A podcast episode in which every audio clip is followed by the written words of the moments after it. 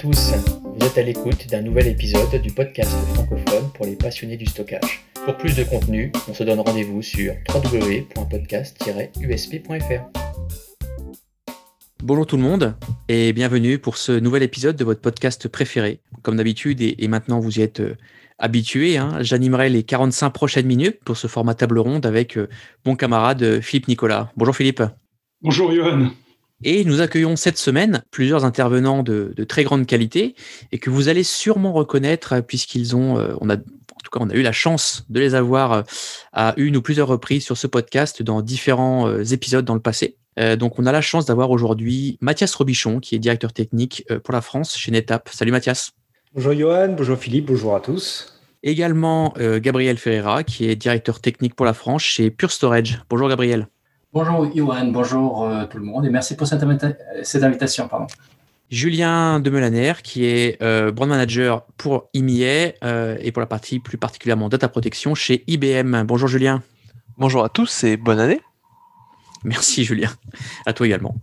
Euh, et enfin, euh, Jean-Michel Carré, qui est Alliance Manager pour la partie IMIA chez Wasabi. Salut Jean-Michel. Salut, bonjour à tous, meilleurs voeux et merci de m'avoir invité. Merci, euh, merci Jean-Michel, à toi également. Alors, on va rentrer dans le vif du sujet très rapidement parce que le, les discussions vont être, je pense, assez vastes, plein de choses à dire. En tout cas, nos intervenants vont avoir plein de choses à dire, je pense. le sujet du jour, il est très simple. on voulait aborder la dernière décennie dans le monde du stockage. Rien que ça. Euh, donc c'est très très vaste, mais c'est très intéressant. Il y a énormément de choses qui ont bougé, donc vous le verrez. Et euh, c'est un épisode, vous l'avez compris, un peu particulier. On a vécu une année 2020 très particulière, donc on s'est dit qu'on on allait faire un épisode un peu spécial. Et donc avec euh, avec les gens que j'ai cités juste avant, euh, comme je l'ai dit, de très grande qualité, qui pourront, je pense, nous dresser un portrait de la dernière décennie euh, du stockage parfaitement. Donc avec Philips, l'organisation, en, deux mots hein, avant de démarrer, on va euh, donner la parole à nos, chers intervenants. Chacun va nous partager en tout cas sa vision de trois technologies ou événements qui ont marqué les dix dernières années. donc à peu près voilà 2010, plus ou moins 2010 jusqu'à aujourd'hui, dans l'industrie du stockage. Et puis ensuite, on va échanger tous ensemble sur les avis de chacun et comprendre peut-être les divergences d'opinion ou, ou même étayer certains, certains choix de, des intervenants. On va, on va commencer dès maintenant avec, avec toi, Mathias. Est-ce que tu peux nous détailler et nous donner les technologies ou événements qui ont marqué cette décennie selon toi? La première, et, qui, est, presque, qui est presque évidente, c'est l'arrivée du flash euh, dans le monde du stockage euh, des entreprises, hein, du, data center, euh, donc au sens large le flash. Mais si je vais un peu plus dans le détail de, moi, ce qui m'a marqué dans cette dernière décennie avec l'arrivée du flash, c'est deux choses. C'est d'une part bien sûr les performances, etc., mais la rationalisation en fait des data centers grâce au flash, hein, c'est-à-dire qu'avec les technologies flash, euh, les clients ont remplacé euh, des, parfois des dizaines de baies de stockage euh, avec une, des solutions flash de quelques U, donc vraiment extrêmement denses dans les data centers. donc ça, c'est le premier point. Et puis également avec l'inversion des goulots d'étranglement finalement sur toute la chaîne applicative, c'est-à-dire là où dans les années 2000, euh, où les, data centers, le stockage des data centers était massivement sur du disque mécanique avec parfois une couche d'accélération euh, flash. Quand on mettait de plus en plus de workload sur l'infrastructure, euh, ben finalement, souvent, le goulot d'étranglement, c'était la baie de stockage. C'était les disques mécaniques euh, qui ne savaient pas répondre assez vite. Et avec l'arrivée du flash, on a eu une inversion euh, des goulots d'étranglement, c'est-à-dire que quasiment jamais la baie de stockage flash est le goulot d'étranglement. En revanche, les CPU et les serveurs qui qui ont une densité applicative beaucoup plus importante, hein, parce que les clients ont virtualisé de façon massive, euh, ben, devient le nouveau euh, goulot d'étranglement. Donc euh, c'est vrai que nous, même en tant que fournisseur de solutions de stockage, ça nous a vraiment profondément modifié notre façon de travailler, de dimensionner les solutions euh, pour nos clients, l'arrivée du flash. Donc ça, euh, c'est vraiment quelque chose qui a bien sûr bouleversé le data center chez nos clients, mais même nous, encore une fois, en tant que fournisseur, ça a modifié nos habitudes de travail. donc le deuxième point également, finalement, d'avoir d'être dans un nouveau cycle en, termes de comment dire, d'architecturer la, donnée et, les workloads qui tournent sur, du compute. C'est-à-dire que finalement, les applications cloud natives imposent désormais de découpler de nouveau euh, la partie exécution, code d'exécution de la, partie data. Si on fait un, toute petite histoire de, ce qui s'est passé depuis, euh, depuis une trentaine d'années, dans les années 90, hein, on avait la, donnée qui était majoritairement dans des, dans des serveurs. Et puis finalement, avec les, les années 2000, sont arrivés les réseaux SAN, les réseaux NAS, euh, le stockage centralisé. Et là, euh, les clients, les entreprises ont majoritairement découplé euh, les serveurs qui exécutaient donc le code, le code applicatif des données qui étaient centralisées sur des baies de stockage. Et finalement, fin des années 2000, est arrivée massivement la virtualisation autour de VMware entre autres, et ça, la virtualisation a apporté pas forcément un bénéfice, mais a, fait que beaucoup de clients ont remis la donnée à l'intérieur des serveurs, qui étaient non plus des serveurs physiques, mais des serveurs euh, virtuels. Euh, et, finalement, on a remis une partie des databases, des données, etc., dans, dans l'enveloppe de l'AVM. Euh, aujourd'hui, ce qu'on voit depuis euh, la dernière décennie, mais plus particulièrement depuis euh, les cinq dernières années, c'est que les applications cloud natives, donc ce que j'appelle les applications cloud natives, c'est basé sur du container, Kubernetes par exemple, mais aussi par exemple du serverless, mais imposent nécessairement euh, d'avoir la donnée à l'extérieur de ces enveloppes-là, hein, euh, et donc de, de, revenir finalement à un stockage qui, qui, soit centralisé. Alors, parfois de façon différente, parfois cloud, etc., mais malgré tout, euh, dans le dans, dans, dans le, la chaîne applicative, on a vraiment l'exécution du code, du compute et la data qui est sur, euh, sur un environnement euh, différent et les, les, deux, bien sûr, sont, euh, sont interconnectés. Donc finalement, on, revient dans ce cycle-là du début des années 2000 où on avait les serveurs physiques qui étaient vraiment séparés de leur stockage. Ben là, on, on, sépare vraiment les enveloppes d'exécution de, la partie, de la partie data. Et finalement, le, le, le, dernier, le dernier point de cette dernière décennie, qui d'ailleurs ne touche pas que le monde euh, du stockage. C'est l'arrivée, euh, l'arrivée massive du cloud public euh, dans les entreprises, l'utilisation massive des, hyperscalers. Et finalement, cette arrivée du, cloud public sur le milieu du stockage ben, impose plusieurs choses hein, sur les solutions de stockage. C'est que les solutions de stockage doivent être de plus en plus intelligente pour proposer des services à valeur ajoutée, hein, pour, euh, pour, euh, pour justement aussi se démarquer des services natifs présents dans les, dans, les, dans les clouds publics. et les infrastructures de stockage doivent proposer des services aux développeurs, par exemple. donc, ce que l'on voit, c'est par exemple que l'infrastructure doit proposer des, des, des data de service euh, aux utilisateurs de plateformes Kubernetes pour pouvoir euh, manager leurs images de containers, pour pouvoir cloner des environnements, etc. Mais euh, ces, ces utilisateurs-là doivent pouvoir utiliser ces fonctionnalités de stockage sans euh, se préoccuper de la solution de stockage qu'il y a dessous, parce que bien évidemment, ce ne sont pas des, des admins stockage, etc. Euh, et puis aussi, on voit arriver euh, des solutions de stockage comme du stockage objet euh, qui propose euh, finalement euh, de classifier la donnée, d'avoir des méta, de, l'enrichir avec des métadonnées, et donc là aussi de proposer des data services pour la, les créateurs d'applications et les développeurs de manière finalement à utiliser la donnée, mais également la, la, donnée enrichie de façon complètement, complètement intégrée aux applications. Donc l'arrivée du cloud public, euh, bien sûr de façon très large, mais si on va un peu plus en entonnoir également, euh, c'est d'avoir un stockage plus intelligent pour proposer des services euh, directement aux utilisateurs de, des données. Voilà grosso modo les trois points qui m'ont le plus marqué dans la, dans la dernière décennie, hein, sachant qu'une décennie, c'est long à notre échelle.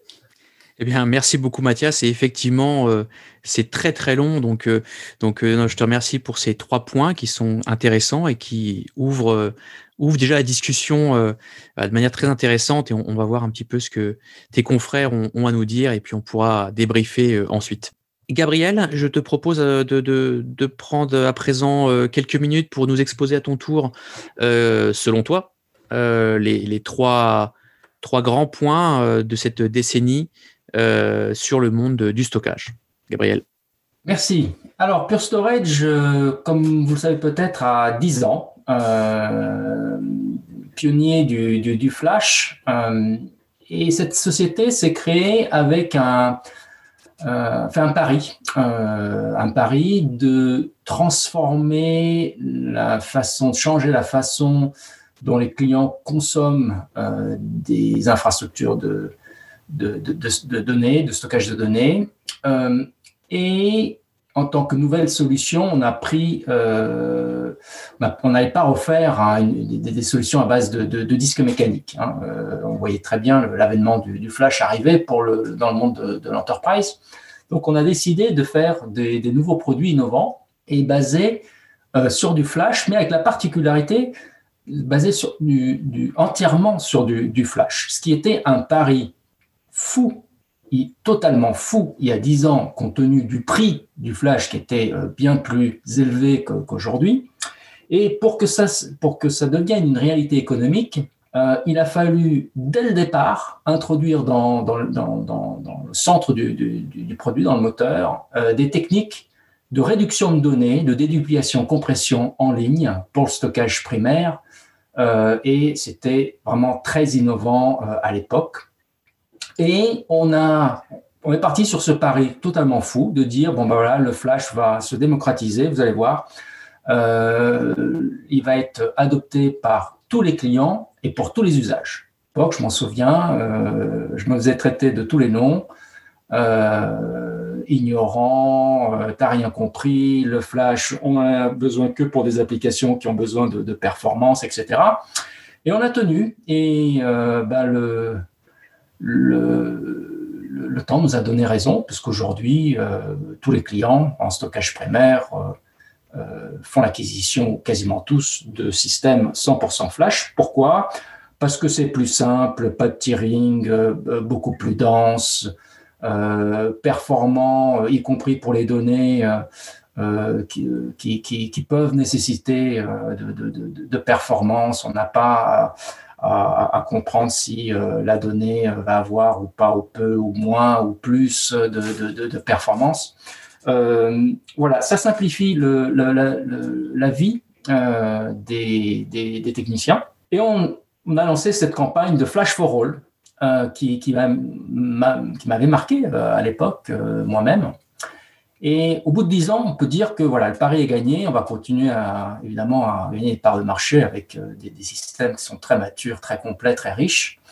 Mais on va pas s'arrêter là. On pense que le flash va se démocratiser maintenant pour des euh, usages de stockage, mais secondaires. Euh, et dans le stockage secondaire, il y a le backup et l'archivage.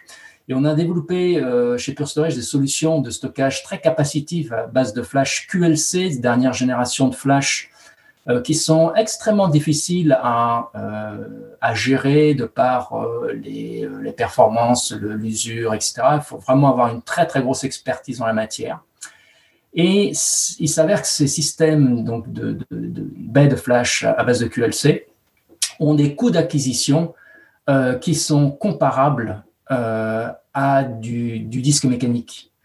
Donc, de facto, de facto, tous les systèmes aujourd'hui à base hybride, voire de disques mécaniques utilisés pour le backup et l'archivage, je dirais, devraient être, euh, être relégués au, musée.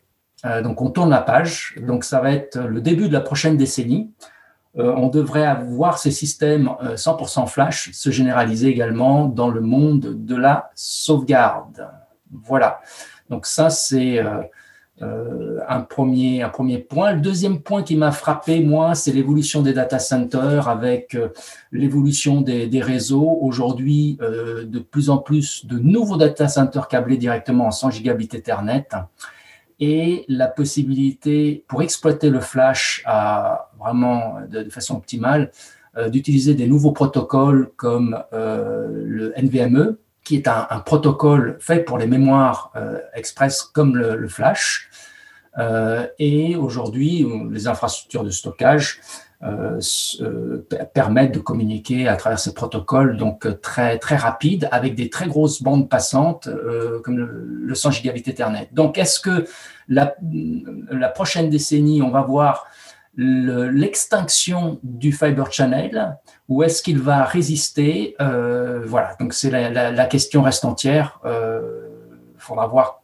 bah, comment comment comment ça se passe pour finir, troisième point, euh, on ne peut pas être insensible euh, à toutes les attaques euh, ransomware qu'il y a eu, je dirais, depuis deux, trois années. C'est un véritable fléau. toutes les entreprises sont impactées, ou quasiment toutes. ils laissent des plumes. donc, il faut vraiment que tous les fournisseurs euh, offrent des, des, niveaux de sécurité, démultiplient leur niveau de sécurité et offrent vraiment des solutions pour lutter contre ces, euh, ces, fléaux. Euh, d'autant plus que les sociétés ne communiquent pas ou communiquent rarement sur, sur ces attaques. mais en tant que fournisseur, il, ne se passe pas un jour sans qu'un de nos clients soit, soit attaqué et en paye euh, un, plus ou moins fort, un fort tribut des fois. Donc euh, c'est euh, c'est vraiment quelque chose, il faut vraiment prendre conscience et, faire, faire quelque chose, agir avant, avant que ce soit trop tard. Donc il existe des solutions, il existe des, des, des façons de, de, de, de lutter, de, retarder et de, de sécuriser. Il y a des bonnes pratiques, il faut les, mettre en œuvre. Écoute, merci beaucoup Gabriel pour ces, trois points euh, euh, extrêmement intéressants. Euh, je pense que tu as fait une, bonne synthèse, tout comme, tout comme Mathias juste avant. Julien, je te propose de, passer à ton tour devant le micro et puis de donner les trois points qui pour toi ont marqué cette décennie. Ouais, merci Johan. Bah, je vais rebondir sur ce qu'a dit Gabriel un petit peu, bah, sur le flash, de toute façon, qui est le, point commun à tout le monde. Cette décennie, ça a été euh, la décennie du flash, qui euh, est venue d'assez loin et qui s'est euh, imposée ou en passe de s'imposer, si certains ne le réalisent pas encore, et qui, sur la décennie suivante, va régner dans, le monde du stockage de manière hégémonique, pratiquement. L'explosion du flash, s'est fait sur cette décennie par plusieurs bien évidemment. Je vais en citer plutôt deux qui m'ont qui m'ont beaucoup plu, qui m'ont plus interpellé, euh, à savoir déjà le, stacking 3D euh, des cellules, euh, qui est quand même un exploit technologique fondamental quand on regarde un petit peu chez les fondeurs, chez les constructeurs, que ce soit SK Hynix, Digital, Samsung, Micro, Intel et les autres. au début, évidemment, toutes les cellules étaient mises en 2D, un peu comme un processeur, et quand on s'est mis à empiler par paquet de 16, 32, 48, 64 layers, aujourd'hui on est à 167 16 layers et il y a des roadmaps intéressantes, notamment chez Micron et Samsung qui ont peut-être un petit peu d'avance à ce niveau-là euh, pour vraiment avoir des densités euh, inimaginables. Il y a encore 10 ans, euh, comme Gabriel l'a dit, il y a 10 ans, il y a des gens qui qui, qui, qui n'aurait jamais parié euh, un copec euh, sur, sur la possibilité technologique sur laquelle on arriverait en 2020, et c'est le cas, on y est en plein dedans. Euh, forcément, euh, la QLC a aidé énormément à densifier et à surtout rabaisser les coûts. La PLC, est déjà aujourd'hui en laboratoire. On a commencé à travailler dessus, y compris euh, chez, IBM. Euh, pareil, Samsung l'air assez en avance à ce niveau-là. Les premiers produits finis sortiront en 2022. Mais euh, voilà, c'est everlasting, entre guillemets, ça, n'arrête jamais.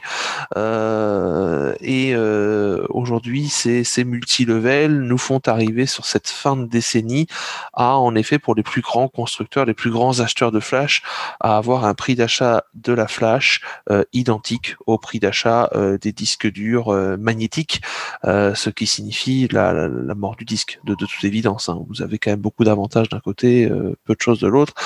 à guetter éventuellement, là où on manque de retour sur cette décennie encore, c'est sur la fiabilité la longévité de, ces, de ces disques flash, où le firmware sera fondamental et donc il y aura une bataille software une bataille hardware, une bataille software à ce niveau-là, qui a déjà commencé, mais tant qu'on était encore en TLC, il y avait vraiment aucun problème. En QLC, on a commencé à voir les limites, donc on vit voilà une fin de décennie charnière sur sur cette bataille de la longévité des, des, flashs, parce qu'évidemment le marché n'acceptera pas des disques flash qui ne dureront que, que deux ou trois ans.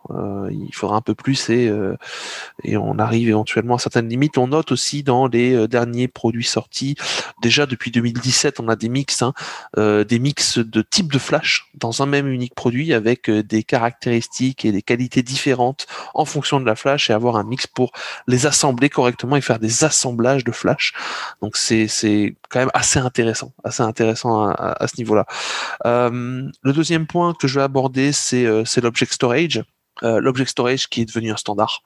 Euh, bon, il a été inventé en 95, il a été lancé commercialement sur la décennie 2000-2010, donc ça s'arrête un peu, mais qui a finalement explosé dans cette dernière décennie avec son adoption bah, par la plupart des, géants, par AWS, par Google, euh, par Lustre, par OpenStack, par Ceph, par OpenIO. Enfin bref, on ne cite plus. Hein, tout le monde, tout le monde est, tout le monde est en object storage aujourd'hui. C'est un, c'est un standard. C'est devenu le nouveau standard au cours de cette décennie.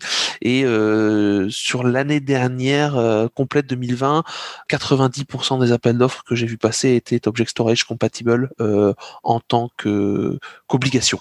Donc c'est même plus un choix, c'est une obligation maintenant. C'est un point devenu incontournable et euh, que je ne vois pas remis en cause sur la décennie qui arrive.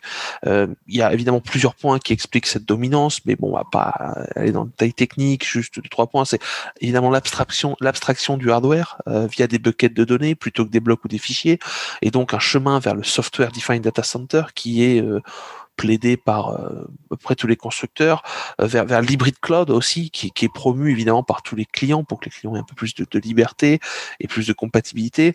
Un autre point, c'est les métadonnées, euh, les métadonnées euh, qui sont personnalisées et qui sont séparées des data elles-mêmes et qui permet entre autres de distribuer très facilement le stockage et de le gérer plus facilement. Euh, je finirai ce point-là euh, sur le protocole S3 qui a été on va dire, un, des premiers à être promu activement par un hyperscaler, à savoir Amazon, euh, et qui est devenu de facto un standard. Donc euh, un très très beau pari gagnant sur la dernière décennie de, AWS euh, avec son, son S3 qui a pour l'instant raflé la mise. Euh, il faut de, de, le reconnaître. Euh, le dernier point, c'est un, qui, un point qui me tient un peu plus à cœur. Euh, c'est la renaissance de la tape euh, via les hyperscalers notamment. Euh, il y a dix ans, j'ai eu aussi, on va dire, des moments assez durs avec des certains géants, certains manufacturiers qui expliquaient que la tape c'était mort, que c'était fini, que ça allait complètement disparaître et qui le disaient depuis les années 80-90. Donc absolument rien de nouveau. Hein, tu vois bien, j'ai un, un collègue qui de la retraite et qui a dit ouais oh, c'est la 37e fois qu'on qu'on m'annonce que la tape est morte, c'est bon, j'ai l'habitude maintenant. Donc on en rigole aujourd'hui et euh, force est de constater que IBM euh, depuis quelques années a un, chiffre d'affaires en croissance nette sur la tape euh, sans aucun débat et de par notamment des demandes qui viennent des hyperscalers, du cloud en général, qui pour proposer des services soit gratuits soit euh, économiques, euh, sont obligés euh, de faire appel à une technologie qui est moins chère que le disque ou que le flash pour pouvoir stocker des exabytes de données. donc aujourd'hui, on est arrivé à leur donner des garanties en termes de roadmap. IBM a publié le mois dernier un, un nouveau record où on mettait l'équivalent de 500 teraoctets dans une seule cassette. Euh, et ça, ce n'était pas de la physique fondamentale, c'était vraiment une expérimentation physique, un prototype qui fonctionne, donc on sait le faire, et on va savoir le faire à un prix réduit. Donc on a les dix prochaines années de, manière assez fiable en tape. Et euh, aujourd'hui, les quelques hyperscalers qui n'étaient pas encore engagés dans la tape sont en train de signer aujourd'hui chez IBM les uns après les autres. Euh, d'ailleurs, je me permets de teaser d'ores et déjà une annonce qui aura lieu dans les quelques jours à venir et euh, voilà, qui va remettre un, petit coup de tremblement de terre et qui va bien rappeler à tout le monde que la tape c'est le futur du stockage de masse sur la prochaine décennie. Tu ne peux pas, Julien, finir sur cette note-là et ne, pas, ne pas nous révéler cette, euh, cette annonce. Ah, attends, ça viendra. Mais je reviendrai pour en parler. Tu me Très bien, parfait. bon, merci, merci en tout cas, Julien, pour ces, trois points. Euh, Jean-Michel, je te propose de terminer avec toi sur ce petit tour d'horizon de chacun, euh, avec les trois points que toi tu as retenus pour cette décennie. Et puis après, on va peut-être un petit peu débriefer euh, ensemble. D'accord. Eh ben, tout comme mes, camarades de ce soir, il est clair que le, Flash Et pour moi, l'innovation et le déploiement, l'explosion majeure qui s'est produite dans, ces dix dernières années. Ce qui, a eu d'intéressant avec l'avènement du flash, c'est qu'effectivement, ça, a tendu à remplacer, et voire, je pense très prochainement, à remplacer définitivement les disques mécaniques. Mais ça a induit aussi une nouvelle façon pour les clients d'aborder la, problématique euh, de l'application dans son ensemble.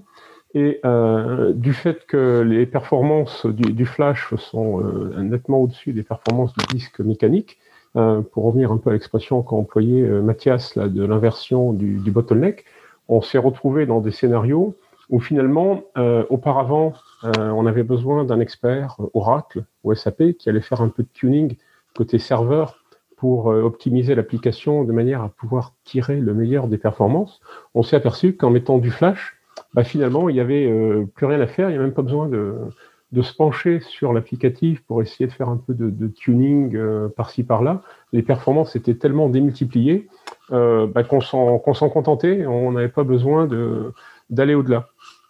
Et, ça, bah, ça, ça a donné aussi une confiance pour les clients dans les solutions de stockage. On était quasiment sûr d'avoir de bonnes performances pour des, applications, euh, je dirais un petit peu de, tous les jours, si le client n'avait pas des, exigences très très très particulières. Euh, finalement, que la B soit euh, du vendeur A ou du vendeur B, il y avait toutes les chances que, que ça fonctionne bien. Et si ça fonctionne bien, j'ai commencé à voir à partir des années 2012-2013 un certain nombre de clients qui me disaient moi, ce que je veux, c'est que mes systèmes administrators gèrent les données. Je ne veux pas qu'ils gèrent le stockage. En fait, euh, toute la partie infrastructure matérielle était devenue euh, fiable. Euh, il n'y avait plus beaucoup de, soucis à se faire. Toutes les redondances au niveau matériel, alimentation, connectivité, etc., étaient présentes. Donc, le système ne tombait jamais en panne. On pouvait se pencher sur la donnée on pouvait essayer d'en tirer le, meilleur, donc mieux les exploiter. Euh, et en, faisant cela, on est arrivé, euh, et euh, comme je pense la plupart d'entre vous, dans les années 2013, il y a eu toute cette transition faite par les, grands constructeurs, la transition vers le cloud, et qui a mené les clients à de plus en plus faire confiance au cloud, puisque finalement, si mes équipes doivent gérer les données, pourquoi est-ce que je m'embêterais à avoir mon infrastructure qui est chez moi alors que je peux prendre une infrastructure qui sera dans, un cloud. Donc euh, c'est quelqu'un d'autre qui va se débrouiller pour euh, la gérer, pour l'administrer, pour supporter aussi tous les coûts de fonctionnement, être également dans des environnements qui seront nécessairement hyper sécurisés, donc au niveau matériel, avec éventuellement des renforcement de protection sur la partie euh, possible d'attaques qui peuvent euh, survenir euh, sur un site. On va peut-être essayer d'attaquer le site dans son ensemble, pas nécessairement mes, données.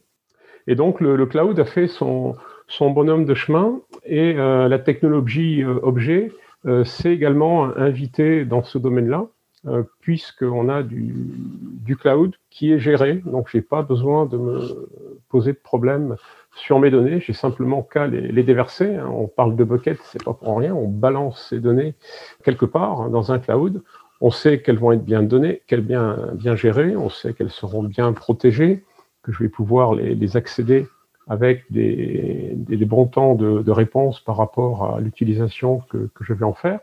Et euh, en s'engouffrant euh, derrière les, premiers, je dirais, euh, players du stockage objet que sont euh, Amazon, euh, Microsoft, Google, un certain nombre d'autres sociétés, donc euh, Wasabi, pour lequel j'ai le plaisir de travailler actuellement, s'est engouffré dans ce marché-là avec une démarche qui est très innovante puisqu'en fait les clients ont confiance dans la solution. Donc pourquoi leur faire payer une solution chère si je veux mettre mes données dans un cloud, c'est que je vais mettre mes données ce que je vais en faire, la façon dont je vais les consommer.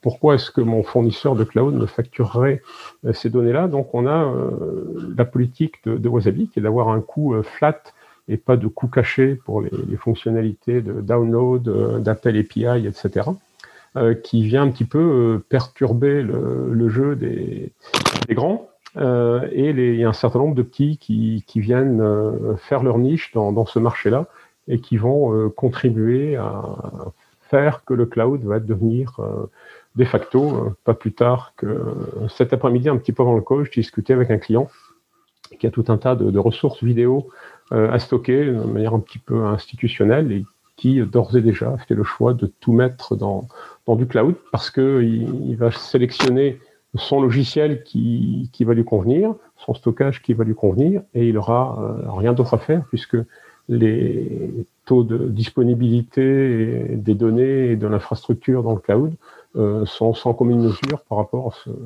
que les entreprises étaient obligées de, fournir pour pouvoir euh, continuer leurs opérations dans le mode un peu plus traditionnel on-prem, comme disent nos amis américains.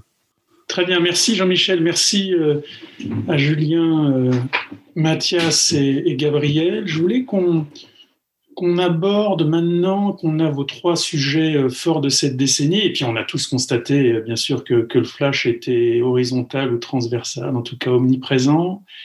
je voulais qu'on rentre un petit peu dans le détail ou qu'on vienne un petit peu aborder des sujets que seulement certains d'entre vous abordent. Euh, la partie cloud, la partie NVMe, la partie stockage objet, la partie tape. On voit un petit peu, bien sûr, d'où vous parlez, donc c'est bien, c'est bien normal. Euh, mais avec toi, Mathias, d'abord, et Jean-Michel ensuite, euh, justement, je voulais que vous parliez de, de, la partie tape et comment vous voyez ça, sachant que vous vous positionnez en complément, en remplacement, et en tout cas, vous n'avez pas d'offre propre sur ce sujet. Mathias, on va commencer par toi.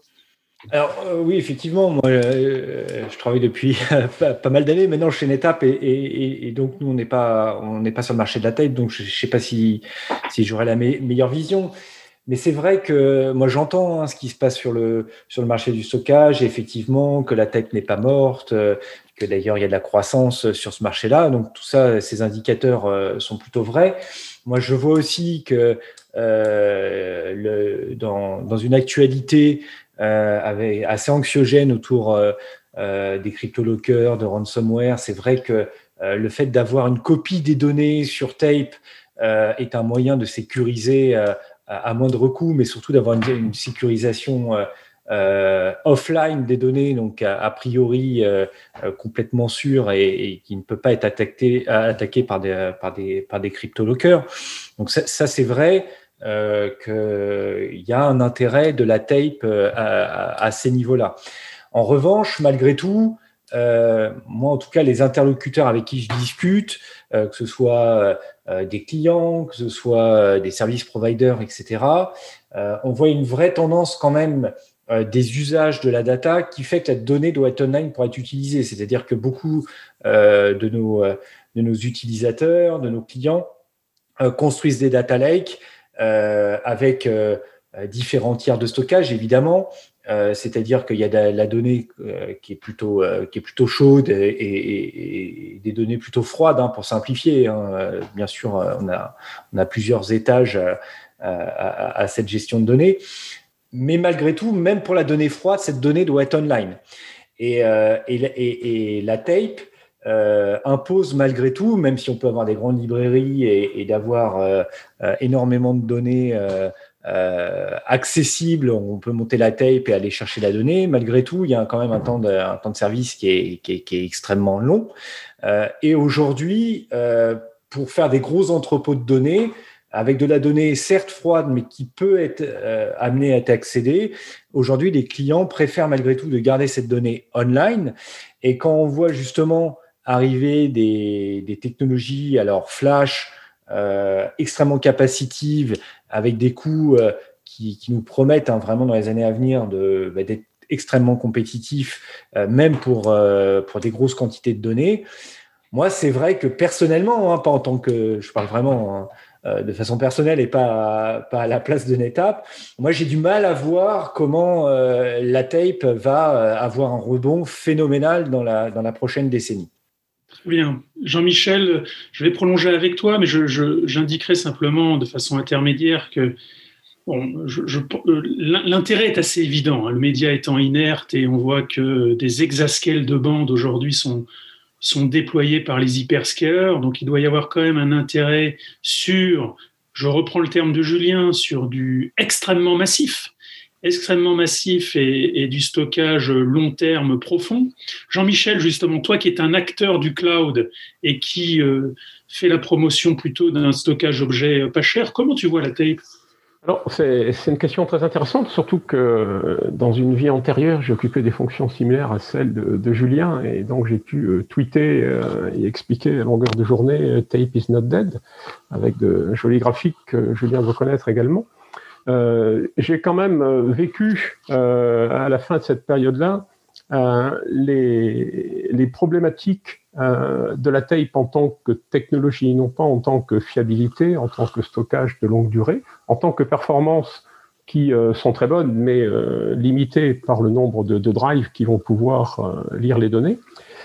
mais j'ai vu beaucoup de clients, en particulier quand on prend la technologie LTO, qui se reposent sur quelque chose qui, qui marche, et qui ne vont pas faire l'effort de suivre les évolutions technologiques. Et encore, il n'y a pas très longtemps, euh, j'ai été en contact avec des clients qui justement veulent venir euh, dans du cloud et qui ont euh, un millier de, cartouches LTO à, importer dans, le cloud. Et en discutant avec les gens, je me suis quand même rendu compte que la technologie était du LTO6. Donc, ils ont déjà presque 9 à 10 ans, 12 ans de retard, puisque LTO6 lit aussi du LTO4. Et donc, il y a un, gros problème. Je pense que la, tape a sa raison d'être euh, quand c'est de la, des enterprise euh, library, comme celle d'IBM avec la technologie Jaguar, quand ça s'adresse à des segments de marché où euh, la tape est quelque chose d'incontournable. Hein. je pense au oil en particulier, que, je connais relativement bien, où toutes les données sont, sur bande. Aujourd'hui, quand on va dans le cloud, comme le disait Mathias, il faut que les données, elles soient online. Et euh, les données qui seront sur tape, euh, il y aura toujours un moment donné où la donnée hyper importante, elle sera sur tape, elle ne sera pas sur bande.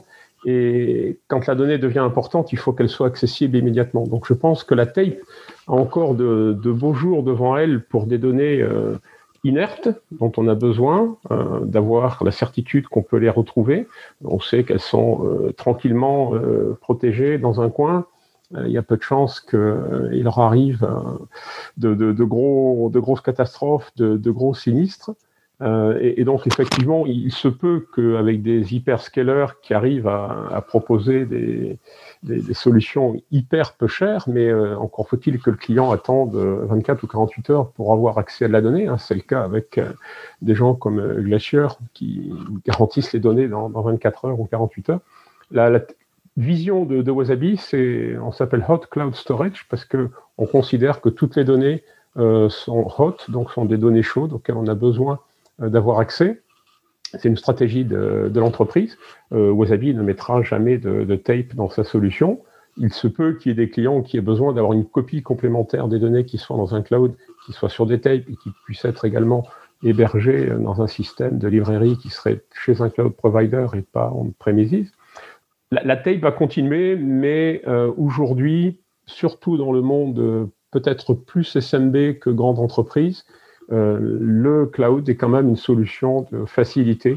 Et en particulier, moi je pense à tous les clients qui n'ont pas voulu écouter les, vendeurs de, de technologie tape que, que j'ai été à une époque et qui n'ont pas suivi les évolutions technologiques et les changements de génération de, périphériques et qui se retrouvent à un moment ou à un autre coincés et face à des problématiques qui sont excessivement complexes. Je me rappelle, il y a deux ou trois ans, euh, une grande entreprise française qui avait plein de, points de présence en France, qui a dû acheter sur le second marché hein, des, des lecteurs LTO déjà obsolètes, mais pour pouvoir relire des, cartouches qui étaient encore elles-mêmes euh, sur des générations encore plus obsolètes. Euh, toutes ces, ces problèmes, euh, ces, cette problématique-là n'existe pas si, si, vous êtes dans le cas. Mais je ne pense pas que les tapes soient pour autant mortes. Il y a des grands centres de recherche qui ont des, des exabytes de données pour lesquels la tape a encore un peu sa place. Très bien, merci, merci Jean-Michel. Euh, Julien, euh, on sait d'où tu parles, donc on sait que tu as couvert la partie tape. Et justement, je vais t'interroger plus sur la partie cloud. Ah bah oui. Euh, justement, toi, qu'est-ce que, comment tu vois ça sur cette tendance des dix dernières années? Ben, donc sur la partie notamment donc stockage hein, quand même parce que c'est ce dont on parle un petit peu. ben, on a bah, l'explosion du cloud, bon, qui est ça est assez évidente, hein, tout le monde l'a vu arriver, qui est une solution fantastique pour les petites structures. Euh, que ce soit les particuliers, donc dans notre quotidien, ou pour le SMB, hein, Small Medium Business, pour tous ces gens qui n'ont que leurs données que sur un site, euh, soit chez eux, soit dans leurs locaux professionnels, et qui ont absolument besoin de sécuriser leurs données en les mettant quelque part. Et clairement, le cloud, euh, c'est la solution magique. ça a un coût assez faible, un déploiement assez évident, c'est facile à utiliser aujourd'hui avec les, interfaces, il n'y a pas vraiment de piège, on met ça dans des infras quand même qui sont sécurisés euh, il y a peu de gens qui peuvent fournir des choses plus sécurisées que, Google, que, que AWS et que les, autres différents providers qu'on peut avoir. Donc le cloud, euh, c'est une réponse évidente et facile. Maintenant, la question, elle est plus souvent sur euh, les plus grosses structures, donc les grands comptes, qui ont les moyens d'avoir leur data center, qui les ont d'ailleurs hein, généralement, qui ont cette tentation de mettre dans le cloud parce que ça peut paraître moins cher en avance. Et euh, donc il y a deux grands cas où il faut faire extrêmement attention. C'est euh, à savoir euh, le modèle capex versus opex, hein, soit les investissements, soit l'entretien. Donc le cloud, ça ne coûte rien en capex, hein, c'est zéro investissement, vous le mettez puis vous payez la consommation. Par contre, au bout de 3, 4, 5 ans, quand vous avez fait le compte à la fin, ben, généralement vous avez payé un peu plus cher. Forcément, il faut quand même rémunérer la personne que vous faites travailler, qui fait votre boulot pour vous, plutôt que d'avoir ses propres données. À ce niveau-là, la NASA euh, a sorti une super étude l'année dernière qui est publique. Allez vous la procurer. Euh, euh, NASA, Cloud Storage et donc AWS hein, pour ne pas le citer. sur Google, ça se trouve très bien. c'est un PDF complet qui explique le plus, le moins, qui fait une étude complète de manière la plus neutre possible politiquement. C'est très intéressant. Et la NASA essaye d'être d'être neutre parce que ils ont plein de tendances internes chez eux et qui explique donc le plus, le moins, les surprises qu'ils ont eues en passant sur le cloud euh, finalement, le fait qu'il aurait peut-être pas fallu tout mettre dedans, mais finalement, c'était quand même bien aussi. Enfin voilà, ce, rapport fait vraiment une session très très sympathique et qui, euh, euh, ouais, qui, qui, permet de, de, de, résumer. Et puis le, le dernier point, c'est évidemment la confidentialité et les données bah, critiques. à partir du moment où vous les mettez sur le réseau, où ça sort de chez vous et que ça va dans le cloud, il y a quand même un, un risque euh, qui est pris à ce niveau-là, qui n'est pas forcément euh, dû à vous euh, ou dû à l'hébergeur. Des fois, ça peut être justement le réseau au milieu. et c'est toujours un point délicat à aborder pour lequel le cloud ne sera jamais adopté par certaines entités. on pense évidemment à tout ce qui est militaire, on pense évidemment à tout ce qui est bancaire, ou pour des branches très précises, certaines business units. Donc dans tous les cas, le cloud va de plus en plus s'imposer en conclusion, ça n'est aucun débat, euh, va devenir prédominant. Pour certaines personnes, c'est une solution idéale et quasi parfaite, et je ne la vois pas être remplacée par autre chose. Euh, mais il y a toujours un débat, notamment chez les plus grands clients, euh, et donc l'informatique ne va pas non plus être complètement remplacée par le cloud. Ça, ce n'est pas possible. Merci, merci Julien. Même que souvent ces comparaisons justement illustrent on va dire, une limitation dans cette comparaison, si je peux le dire comme ça, et, ne tiennent pas compte de l'aspect euh, tonnes de services et, et places de marché que les acteurs cloud peuvent offrir, et qui justement, ponctuellement, peuvent apparaître plus chers, mais globalement est un, est un grand gain. Merci Julien pour ça. Euh, Gabriel, je voudrais terminer avec toi sur cette sur cette petite revue et, que tu couvres la partie stockage d'objets que, que, certains ont couvert euh, sur les, les, quelques minutes qui nous restent. Et rapidement, on a encore quelques points à aborder, bien sûr. On disait antérieurement, le, stockage objet euh, est dû à l'avènement de, succès d'AWS.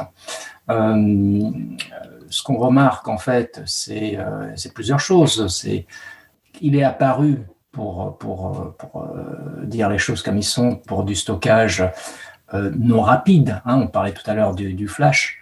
Euh, mais euh, c'était le premier cas d'usage hein, pour les données euh, dites froides ou mortes, etc. Stockage à bon, à, à, coût optimal, à bon, à coût.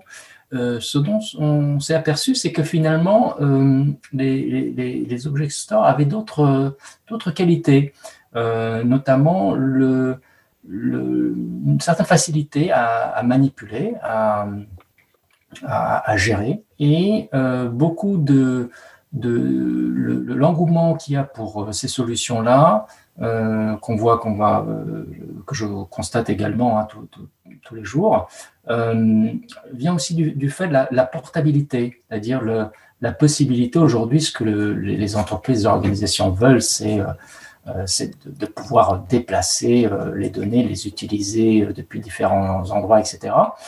Et ces technologies-là ont un certain, un certain intérêt. Et vient le, côté performance. donc jusqu'ici, on a conçu des systèmes S3 plutôt, plutôt lents. Euh, et les entreprises se sont dit, mais finalement, est-ce que je ne peux pas avoir mes, mes applications euh, euh, critiques, mes applications qui ont besoin de performance, est-ce que je ne pourrais pas utiliser ces, ces technologies-là certains, fournisseurs dont je fais partie y ont cru et depuis quelques années ont développé des, solutions de stockage 100% flash et objet. Euh, alors, dans Objet, il faut bien distinguer euh, quel type d'object store et euh, quel niveau de compatibilité on, offre, hein, évidemment. Pourquoi pas avoir des, applications en, S3 et qui ont besoin de beaucoup d'autant de performance que qu'en mode bloc ou en mode ou en mode fichier. Le, dernier point, c'est, je dirais, l'hétérogénéité et le besoin qu'ont quasiment tous les clients de consolider leur système, c'est-à-dire de ne pas euh, gérer euh, plusieurs systèmes, un système qui fait de l'objet, un système qui fait du bloc, un système qui fait du fichier, etc. Et d'avoir cette versatilité, euh, donc des systèmes qui permettent d'exposer des interfaces et des protocoles différents avec des architectures qui sont, qui sont évolutives et, et, qui permettent d'innover en, en, continu. Euh, donc voilà, donc ça c'est aussi un, challenge. Il existe encore trop de solutions qui font du, S3, mais qui ne font que du S3. Or, aujourd'hui, les clients, ils veulent passer du, S3 en mode fichier et pourquoi pas en, mode bloc, mais déjà fichier, euh, fichier objet. Très bien. Merci Gabriel. Euh, on arrive vers la fin, donc je voulais aborder avec vous une dernière question pour prolonger un peu notre discussion. C'est essayer de mettre euh, un petit peu ces sujets en perspective et de voir comment euh, ces différents sujets que vous avez abordés euh, pouvaient s'articuler sur, sur 2021. on va essayer de faire assez rapide et je vais commencer par toi, Gabriel, justement. Quelques mots sur 2021 en prolongement de, tes sujets et je poserai la même question aux autres intervenants. 2021, euh, assurément l'année de la sauvegarde Flash. Euh, on a démarré très fort euh, chez nous en fin d'année dernière. Ça marche très très fort. Les clients comprennent, fort de leur expérience du stockage primaire 100% Flash. Ils ont compris et ils se posent pas de questions. Ils y vont, ils en vont à fond. Donc 2021, gros push au niveau du backup 100% Flash. Très bien. Et toi, Julien? Alors sur les trois points, euh, forcément pour 2021, c'est l'arrivée de la nouvelle génération LTO côté tape, le LTO 9, euh, donc bon, une évolution euh, assez classique, extrêmement attendue. Côté tape, il n'y a pas de surprise, hein, c'est la sécurité, c'est des choses annoncées bien en avance. je vois surtout continuer évidemment la croissance du flash global, comme on en a parlé déjà. Je pense qu'on a développé le point, c'est pas la peine de, revenir dessus. Et puis surtout, je ne vois pas qui pourrait mettre aujourd'hui en défaut S3. Euh, ça aussi, c'est euh, même pour certaines personnes inquiétant d'avoir ben, une sorte de monopole de protocole qui est en train de s'installer. Donc peut-être qu'en 2021, à voir s'il y a des choses à ce niveau-là. Très bien, euh, Julien. Je dirais pour les puristes que qu'Estro est plutôt une API. Mathias, avec toi. Alors nous, ce qu'on voit, il est toujours difficile de faire des prédictions, mais là, ce qu'on voit, c'est vraiment une accélération finalement des, des, des, équipes stockage chez nos clients qui montent des services cloud euh, et non pas simplement hybrider leur infrastructure pour aller chercher du, backup ou euh, du stockage froid dans le cloud, mais plutôt euh, monter pour leurs clients en interne des services cloud avec, avec des solutions de stockage qui, qui, proposent vraiment des fonctionnalités comme ils avaient l'habitude de les proposer on-prem. Très bien. Et Jean-Michel, en quelques mots? Ben, en, en, quelques mots, moi je vois surtout le, le basculement dans, dans, le cloud qui va s'accélérer Je pense que la situation du, Covid, qui, qui, est malheureusement toujours présente, a poussé les gens à travailler en, en remote, en home office. Donc un besoin d'interagir, de continuer à travailler, peut-être d'être plus performant euh, sans aller au bureau et donc sans aller au data center. Et tout ça, ça se passera euh, par une adoption euh, encore plus massive du, du, cloud et donc du stockage dans le cloud. Messieurs, merci beaucoup. Alors, on arrive sur la fin hein, de, de l'épisode. Hein. Il faut bien à un moment donné euh, conclure, même si on avait beaucoup de choses à dire encore. Euh, J'aimerais ajouter quelques informations un peu pêle-mêle de, création ou d'apparition euh, de différentes sociétés bon, qui, confortent un petit peu finalement les sujets qui ont été cités plus haut. C'est drôle parce qu'en les citant, pour certaines, hein, pas toutes, mais pour certaines, euh, j'ai ressenti une sensation assez, étrange. Je me suis dit, mais ouais, mais en fait, ces sociétés-là qui maintenant font partie des leaders ou sont incontournables, eh ben en fait, elles ont moins de 10 ans. Donc ça, c'est assez drôle. Donc c'est une liste qui n'est non, exhaustive, mais je vais me permettre de les citer, d'en citer quelques-unes du moins, euh, juste par pure information, et, parfois ça replace dans le contexte certaines choses. Donc euh, et dans l'ordre alphabétique, je précise.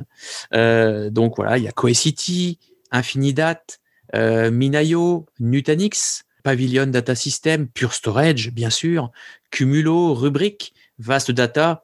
Euh, alors, Veritas, je dirais plutôt le retour de Veritas, puisque Veritas a, eu euh, différents, différentes passes, et donc voilà, le retour de Veritas Technologies, et puis Weka.io.